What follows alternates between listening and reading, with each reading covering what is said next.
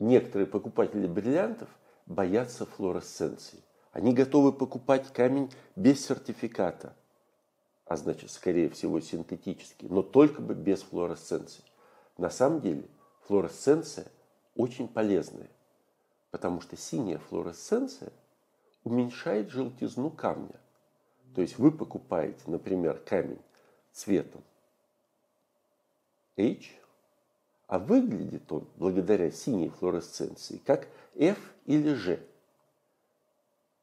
Значит, вы можете улучшить другие показатели камня. Кроме того, синяя флуоресценция – это гарантированная натуральность камня. Не забывайте это. Особенно, когда покупаете камни без сертификата или с ненадежным сертификатом.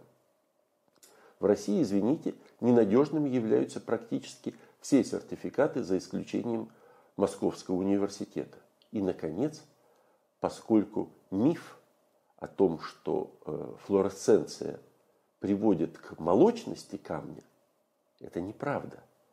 Э, флуоресценция, сильная флуоресценция и очень сильная флуоресценция в редких случаях сопровождается молочностью. Но молочность обязательно тоже указана в нормальных сертификатах. И, соответственно, надо читать сертификат до конца – вот и все. Так вот, поскольку существует этот миф, в Европе камни с флуоресценцией продаются на 10-15% дешевле.